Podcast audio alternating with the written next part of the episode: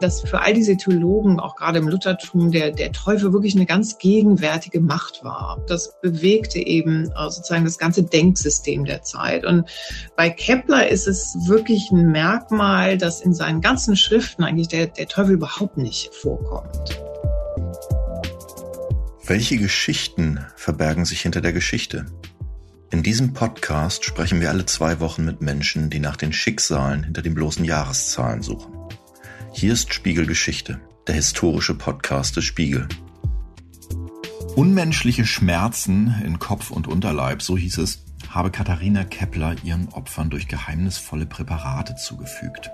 Einige seien dadurch sogar unheilbar erkrankt. Nicht nur, dass die Angeklagte durch dunkle Zaubermächte Wein verhexen könne, sie sei sogar in der Lage, durch feste Materie hindurchzugehen. Mit solchen Anschuldigungen begann im Jahr 1615 ein bemerkenswerter Hexenprozess gegen die Mutter des berühmten Astronomen Johannes Kepler. Und der ließ es sich nicht nehmen, seine Mutter persönlich zu verteidigen gegen diese Irren. Anschuldigungen. Zu Gast bei mir ist heute die Geschichtsprofessorin Olinka Rublak, die den Hexenprozess der Keplers in ihrem Buch Der Astronom und die Hexe ausführlich rekonstruiert hat. Herzlich willkommen, Frau Rublak. Vielen Dank. Sie schildern, wie sehr damals die Heimat Katharina Keplers von Krisen geschüttelt war, als da die Hexenprozesse begannen. Ähm, die hatten sehr strenge Winter, es gab Missernten, es herrschte Armut es scheint ja, als wären die Menschen damals angesichts der herrschenden Angst bereitwilliger gewesen zu glauben, dass im Fall von Katharina Kepler eine 70-jährige Frau Wein verhexen kann und Leute damit krank macht oder durch geschlossene Türen gehen kann. Wie weit ist Ihrer Ansicht nach von dort eigentlich der Bogen zu Menschen, die angesichts einer weltweiten Viruspandemie bereit sind zu glauben, dass Bill Gates Babyblut trinkt?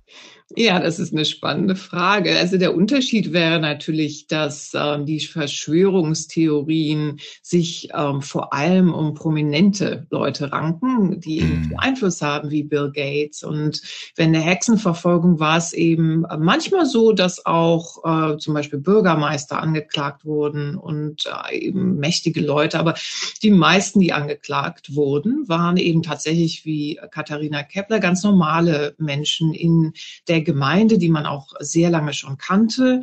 Und äh, natürlich, was, was ähnlich ist, ist, dass es eine sehr disorientierende ähm, Erfahrung war. Eben, äh, so wie wir das jetzt eben auch haben, viel Unsicherheit, eben damals mit den Missernten und Krankheiten war natürlich ein großes Thema. Es gab damals noch kaum Apotheken zum Beispiel. Und von daher war es auch sehr normal, dass man äh, zu Hause Medizin verabreichte. Aber es gab natürlich Unsicherheit. Was ist die gute Medizin? Was ist nicht die gute gute Medizin.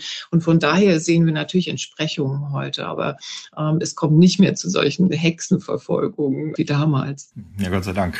Und wie Hanebüchen eigentlich die Vorwürfe waren, die aus diesen Unsicherheiten auch entstanden, die damals gegen Katharina Kepler erhoben wurden.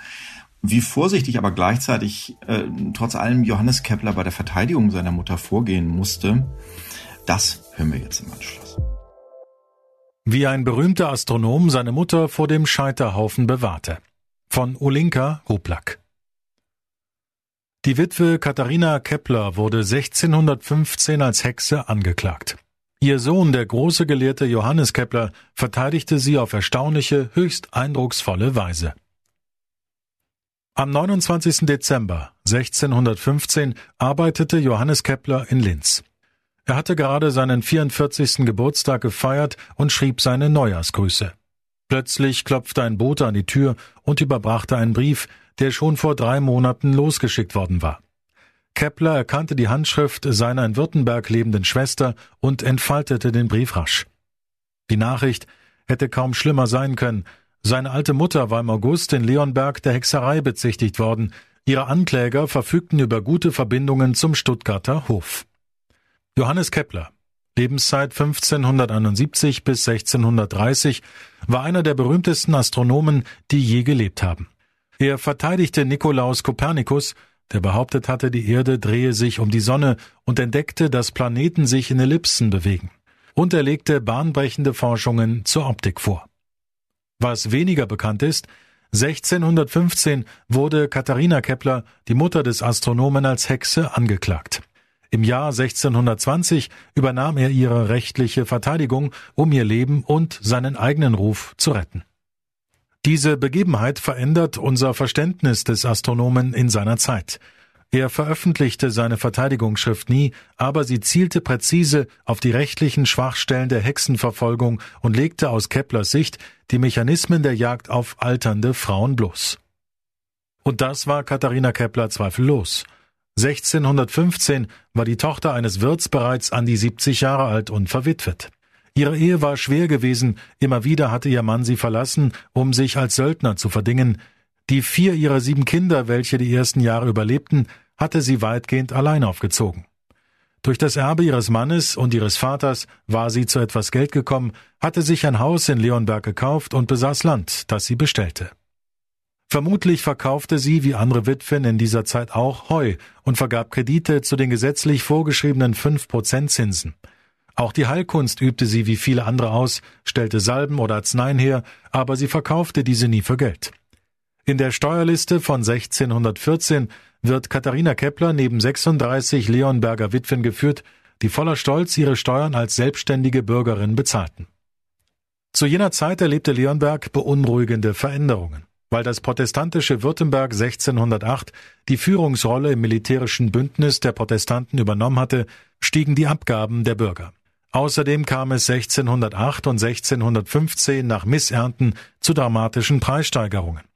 Der Winter 1615 war besonders streng gewesen, die städtische Armenhilfe musste fast die Hälfte der Leonberger Bevölkerung mit Getreide unterstützen. In dieser Zeit gab es in Leonberg die ersten Anklagen und Prozesse wegen Hexerei, im Dezember 1615, vier Tage vor Weihnachten, schauten die Leonberger zu, wie vier Frauen aus dem benachbarten Heimsheim als Hexen hingerichtet wurden. In dieser Zeit wurden auch die Vorwürfe gegen Katharina Kepler laut.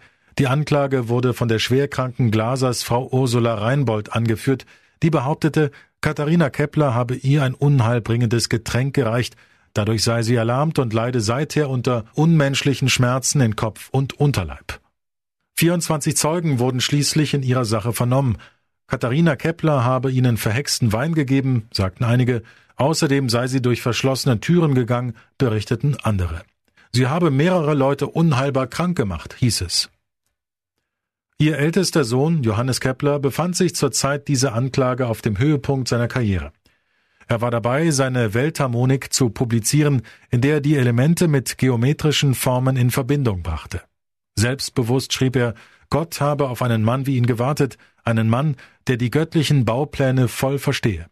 Kepler, dessen Vater ein Soldat gewesen war, der ständig die Familie verließ, bis er namenlos im Feld starb, verstand sich als Prophet. Neben seinen beruflichen Zielen stand die Familie im Zentrum seines Lebens. Nach dem Schulinternat studierte er, lebte mit lutherischen Kommilitonen, Professoren und gründete seinen eigenen Haushalt, sobald er dazu in der Lage war. Obwohl Kepler weit weg von Leonberg lebte, erst in Graz, dann im Umfeld des kaiserlichen Hofs in Prag und später in Linz, blieb ihm die Beziehung zu seiner Mutter und seinen Geschwistern wichtig. Die Verbindung zu seiner Mutter war so eng, dass Katharina 1602 allein von Leonberg nach Prag reiste, um seine Familie zu besuchen.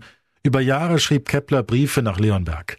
Katharina, die nicht lesen konnte, ließ sie sich von ihrer Tochter oder einem Lehrer vorlesen. Ihre Antworten diktierte Katharina.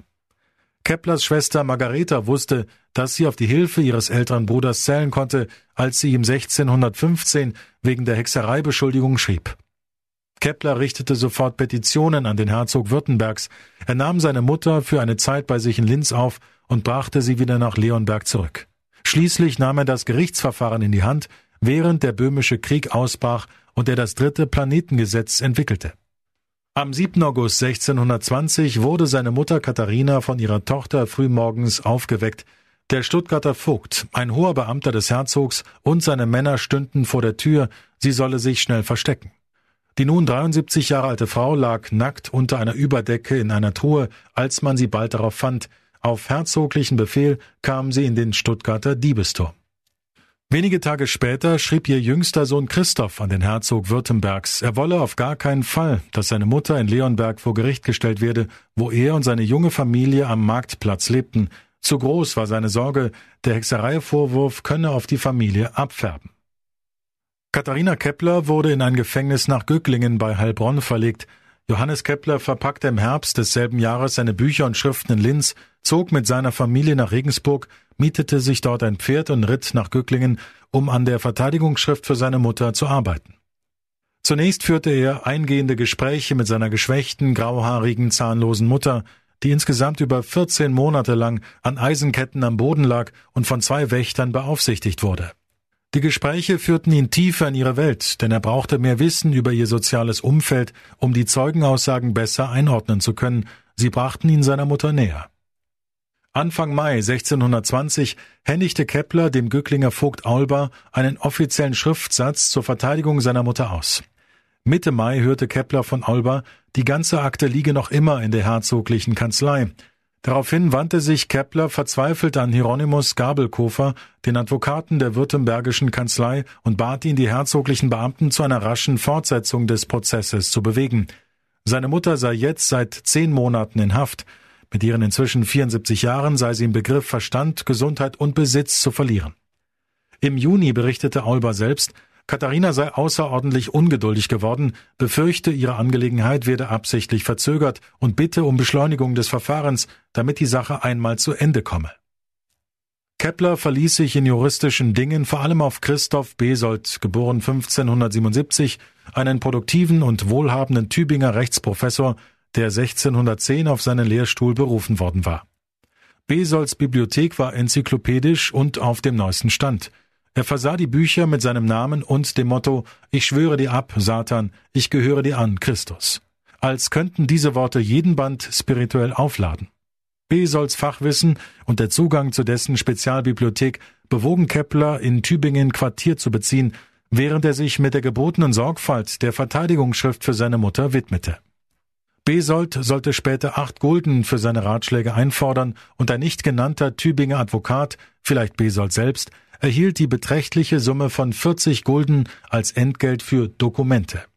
Es bleibt aber unklar, in welchem Umfang Besold oder ein anderer Jurist an der Verfassung der Verteidigungsschrift beteiligt waren. Kepler, der sich nun vollständig auf den Prozess gegen seine Mutter konzentrierte, empfand zweifellos eine ungeheure Wut. Wie konnten die zentralen Regierungsstellen zulassen, dass die Finsternis überhand nahm? Kepler warnte sogar ausdrücklich vor Provinzvögten, die gern die Rolle eines kleinen Königs spielten und nicht zögerten, Gesetze zu übertreten. Hier spielte er auf den Leonberger Vogt Einhorn an, der das Verfahren gegen Katharina Kepler maßgeblich vorangetrieben hatte. Kepler bestand auf einem bestimmten Prozessverfahren, dem im römischen Recht entwickelten Formularverfahren. Es sah vor, dass alle Dokumente schriftlich vorlägen. Dadurch konnte sich die Verteidigung in vollem Umfang über die vorliegenden Beweise informieren und Kepler war es möglich, mit seinen üblichen textkritischen Werkzeugen zu arbeiten. Denn die Befragungen der Zeuginnen und Zeugen waren so detailliert, dass eine knappe Analyse des Falls nicht mehr ausreichte. In einem ersten Bittgesuch von 1617 hatte er drei Hauptursachen für die Verfolgung seiner Mutter herausgearbeitet. Erstens Feindseligkeit gegenüber seiner Mutter infolge ihrer sozialen Situation als Witwe. Zweitens allgemeine kulturelle Ängste gegenüber alten Frauen.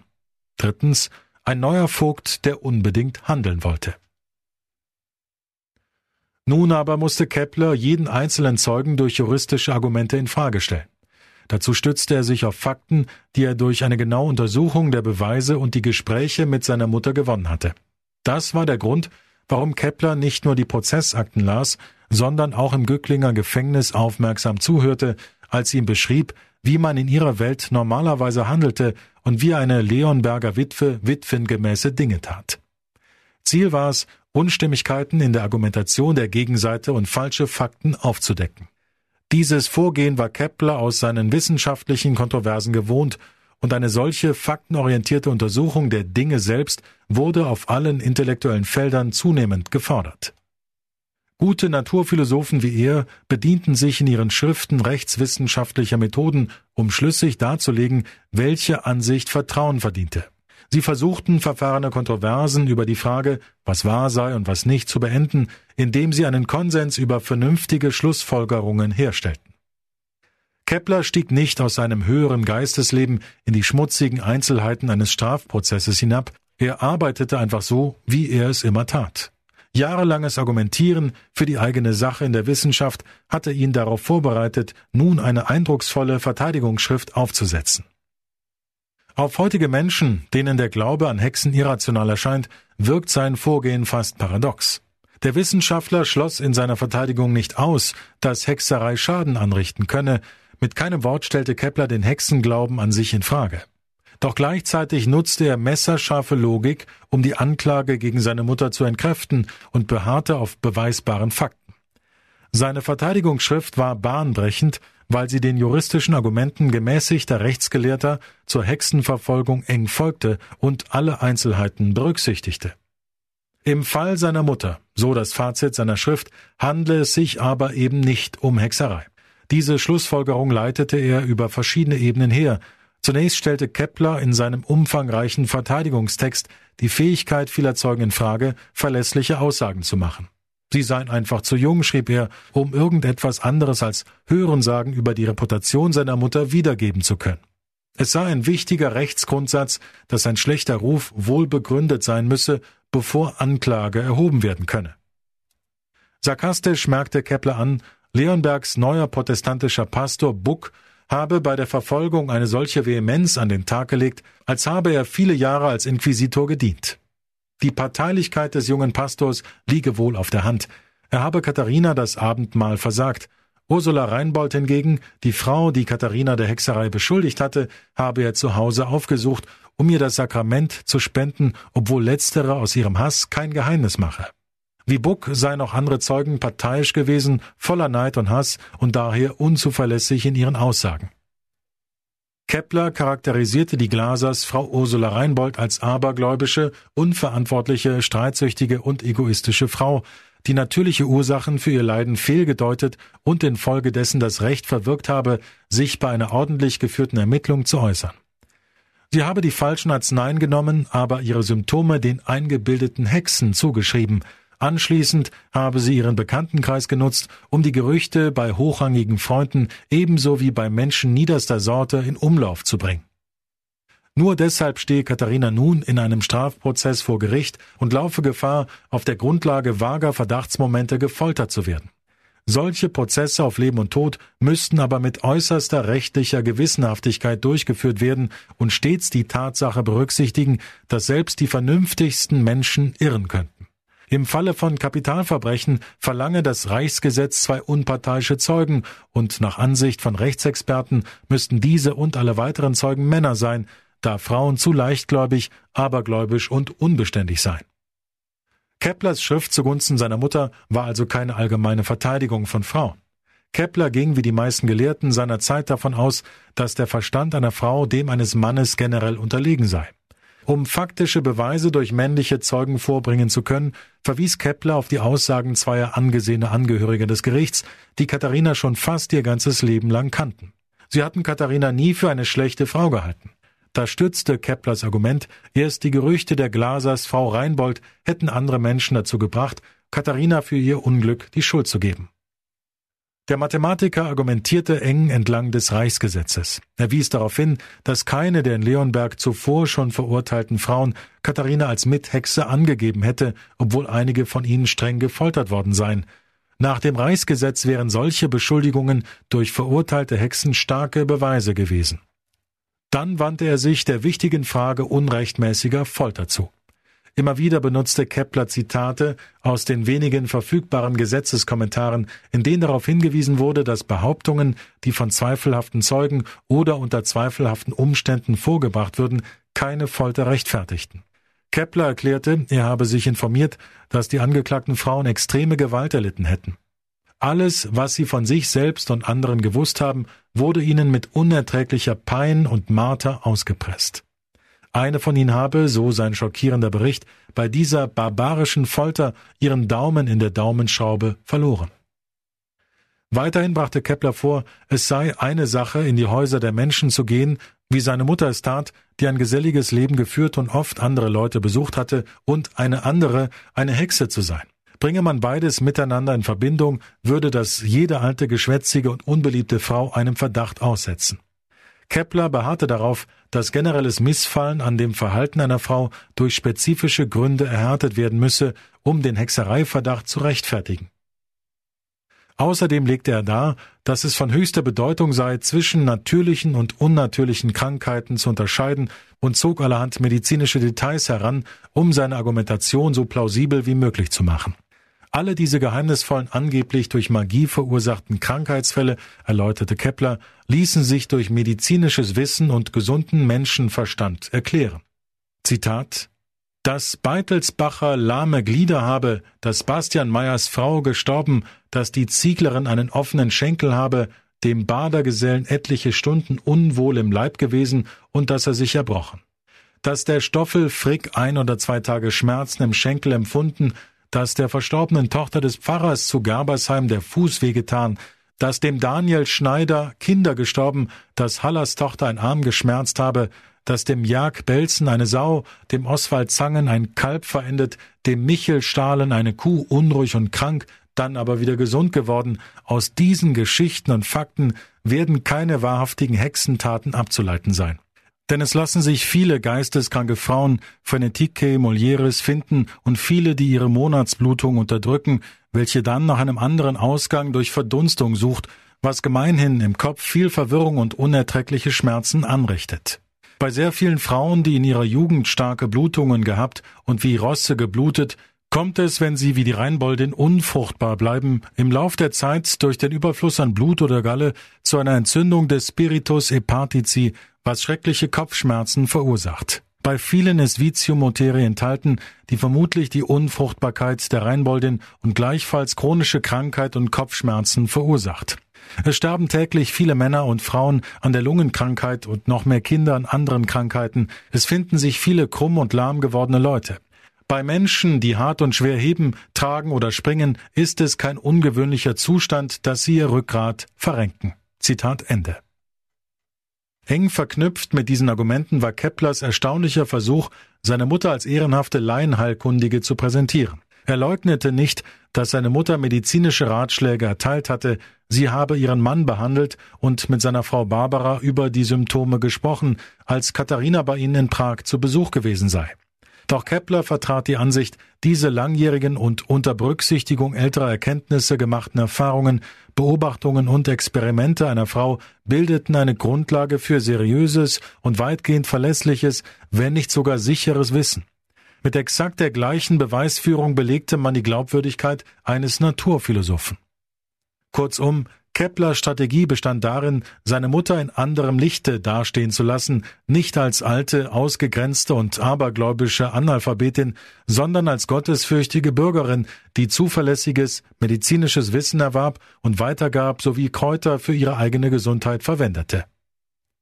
Der nächste Gerichtstermin fand erst am 20. August 1621 in Gücklingen statt. Vogt Aulbar übergab den Richtern eine Kopie von Keplers Verteidigungsschrift, zusammen mit ihrer kühlen Widerlegung durch Gabelkofer, dem herzoglichen Hofadvokaten. Katharina und Johannes Kepler erschienen gemeinsam vor Gericht und Kepler verlangte sofort, die endgültige Anklage einzusehen. Die war ein großer Schock. In schlüssiger Argumentation und mit Verweisen auf lateinische Rechtsexegesen und theologische Kommentare ließ Gabelkofer keinen Zweifel daran, dass Katharina zu foltern sei. Ihr wurde vorgeworfen, sie habe Menschen und Tieren mehrfach Schaden zugefügt. Katharina Kepler sei eine verdächtige Person, die an Orten zugegen gewesen sei, an denen Schaden entstanden sei. Ihre Aussagen seien widersprüchlich und Jean Baudin, der berühmte französische Staatsrechtler, halte das, wie andere auch, für einen hinreichenden Grund, der die Folter rechtfertige.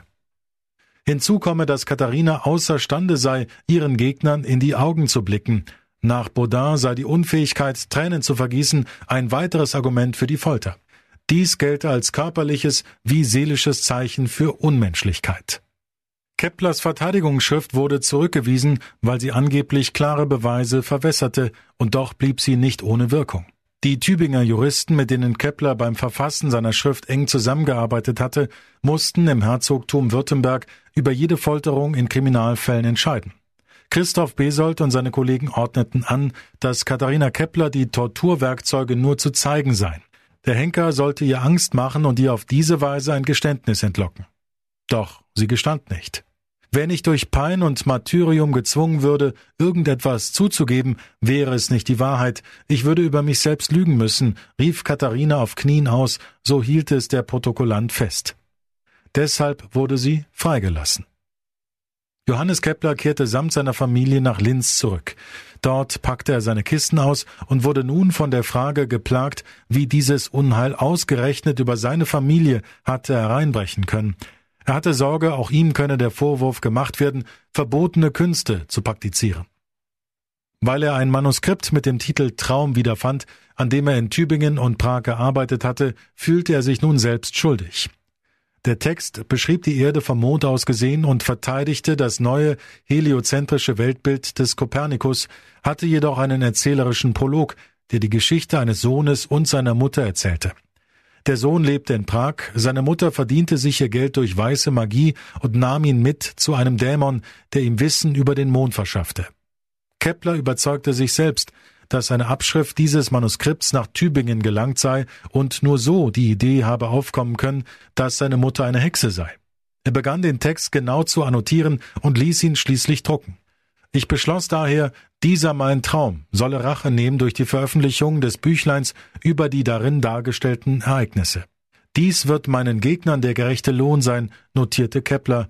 Sein Text sollte seine Gegner widerlegen. Die Arbeit daran wurde zur Trauerarbeit. Seine Mutter starb sechs Monate nach ihrer Freilassung. Über den Grund seiner zwölfmonatigen Abwesenheit hat Johannes Kepler in Linz nie gesprochen. Sie hören den Spiegelgeschichte Podcast.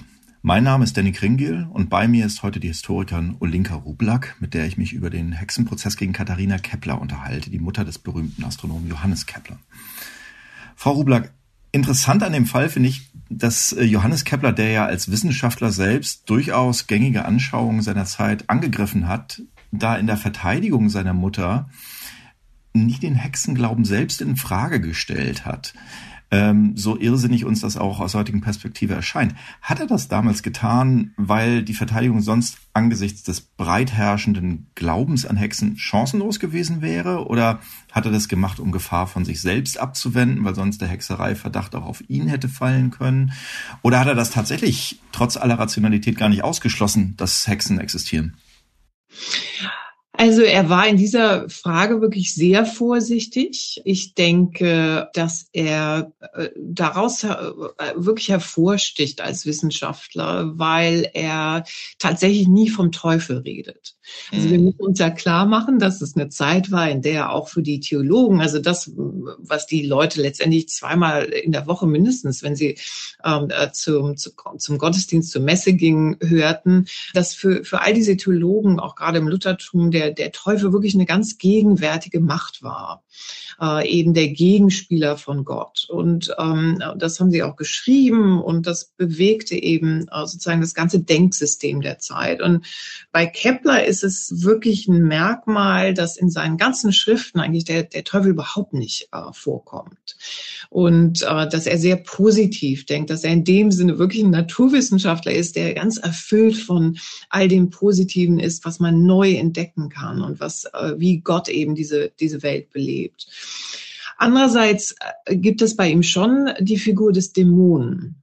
Und die mhm. ist eine sehr komplexe Figur und der Dämon ist eben auch eine Figur, die das Wissen zugänglich macht, was vielleicht mir im Schatten liegt und der im Norden ähm, äh, zu Hause ist. Und von daher ist es schon so, dass, dass er eben nicht nur ein rationaler Wissenschaftler ist, sondern eben auch ganz starken Begriff hat vom Spielerischen, von den, von den dunklen Ecken, die man ausleuchten muss, um Wissen zu generieren.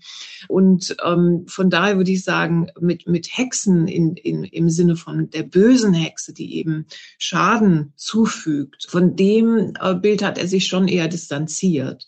Aber es gibt für ihn schon die Figur auch der sozusagen der, der Hexe, die ein bestimmtes Wissen hat vielleicht und die Dämonen kennt. Mhm. Ein anderer Aspekt, der, äh, der auffällt bei seiner Argumentation, der zumindest aus heutiger Sicht auch gar nicht so äh, ähm, wissenschaftlich haltbar wirkt, ist, wie er, also er argumentiert schon gegen die Hexenvorwürfe gegen seine Mutter streng rational, aber er beruft sich da halt auch auf Erklärungen, die jetzt aus heutiger Sicht wirklich schon sehr esoterisch anmuten. Also zum Beispiel äh, führt er ja aus, dass eine der Anklägerinnen äh, ihre Monatsblutung unterdrücke und dadurch würde äh, das Blut dann durch Verdunstung aus ihrem Körper gelangen wollen und dadurch entstehe Verwirrung in ihrem Kopf. Da habe ich mich gefragt, sind eigentlich Aberglaube, wenn man jetzt den Hexenglauben aus heutiger Sicht als Aberglauben äh, äh, fassen will und überkommene wissenschaftliche Erkenntnisse im Grunde genommen im Endeffekt das Gleiche?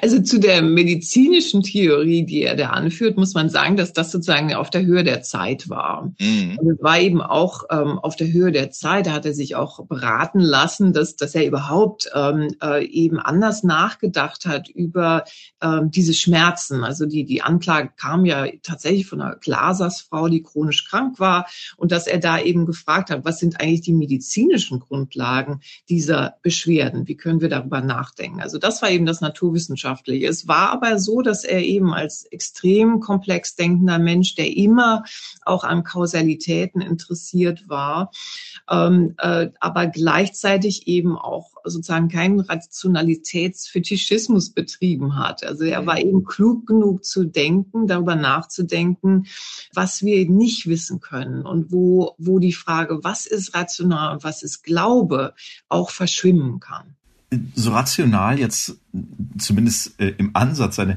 Verteidigungsschrift war, am Ende ist ja seine Mutter nicht freigesprochen worden aufgrund dieser Verteidigungsschrift, sondern es gab sozusagen eine Strafmilderung. Die Tübinger Juristen haben beschlossen, dass die äh, Folterung so nicht durchgeht. Es sollten eben nur die Folterwerkzeuge zur Abschreckung gezeigt werden, nicht die Folterung selbst durchgeführt werden genau die Juristen, die das beschlossen haben, waren aber auch die Juristen, die Johannes Kepler im Vorfeld wohl recht großzügig bezahlt hatte, um ihn zu beraten beim Verfassen seiner Verteidigungsschrift.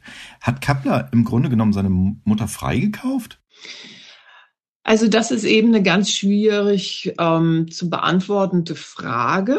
Es ist eben in der Tat so, dass, dass Kepler den äh, wichtigsten ähm, äh, Tübinger Juristen, das war auch nur eine kleine Gruppe, die in diesen Fragen dann gutachtete, dass er den eben äh, seit langen Jahren kannte persönlich. Und es ist wohl auch so, dass der ihn dann äh, beraten hat. Andererseits war es eben genau, wenn man sich das anguckt, äh, das ist studiert worden, wie der sonst gutachtet hat.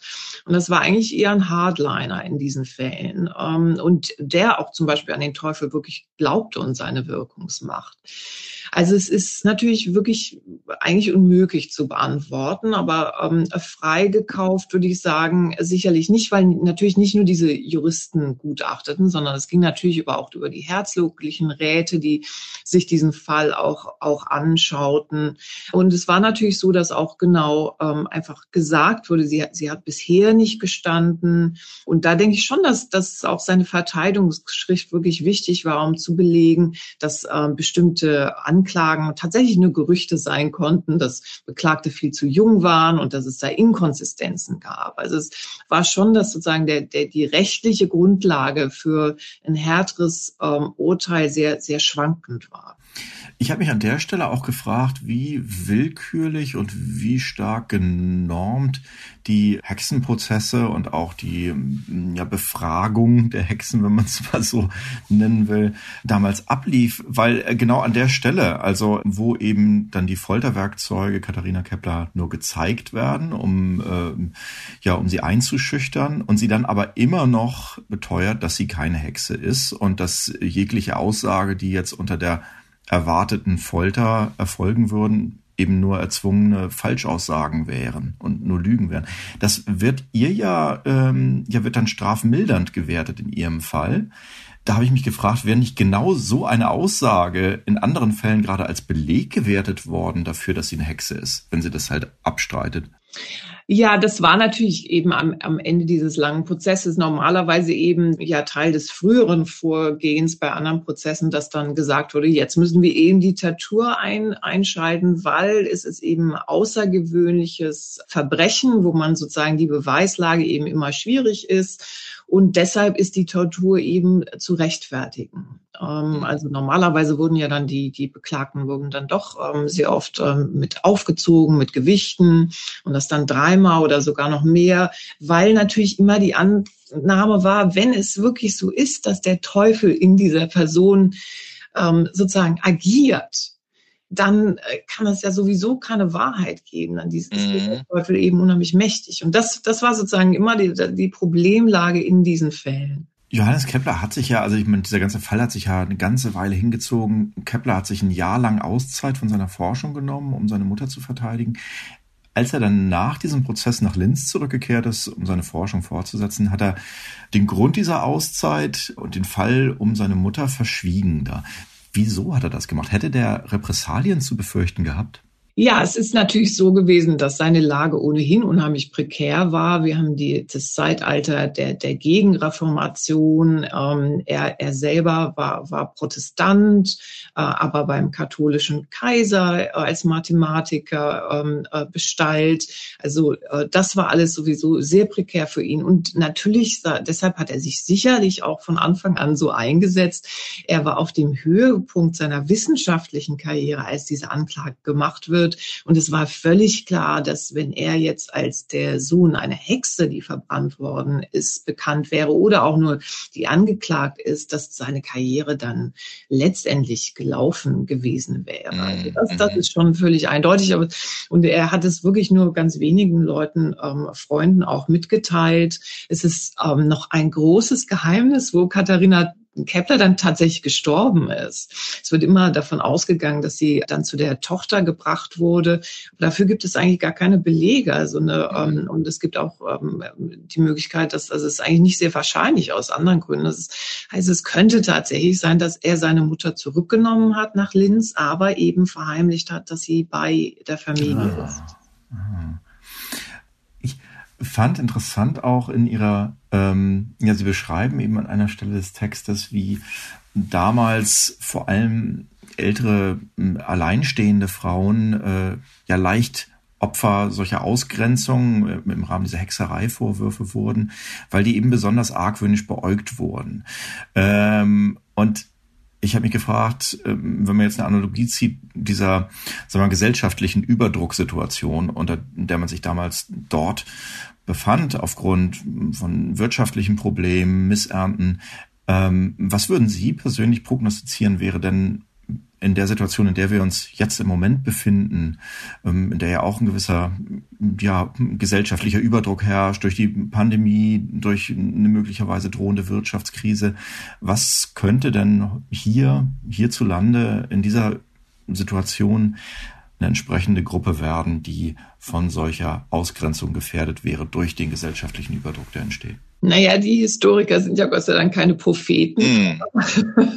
Aber wir sehen das ja sozusagen schon jetzt in vielen Gesellschaften und dass natürlich die Migranten mm. äh, in unserer heutigen Zeit dann immer besonders prekär leben müssen und, und äh, dann ähm, oft äh, gegen die die Ausgrenzungen weiter passieren. Und ja, das sehen wir natürlich jetzt schon auch in England zum Beispiel sieht man das, wo man sie ja wirklich Migranten eben versucht, möglichst rauszuhalten aus dem Land, ähm, äh, die die Arbeitsstellen eben für sozusagen die richtigen Engländer zu ähm, reservieren und so weiter und so fort. Das sind alles Prozesse, die sich abzeichnen, aber ich denke eben, dass wir in Deutschland hoffentlich da besser aufgestellt sind und ähm, dem entgegenwirken können. Frau Hublack, ganz vielen herzlichen Dank für das Gespräch. Vielen Dank.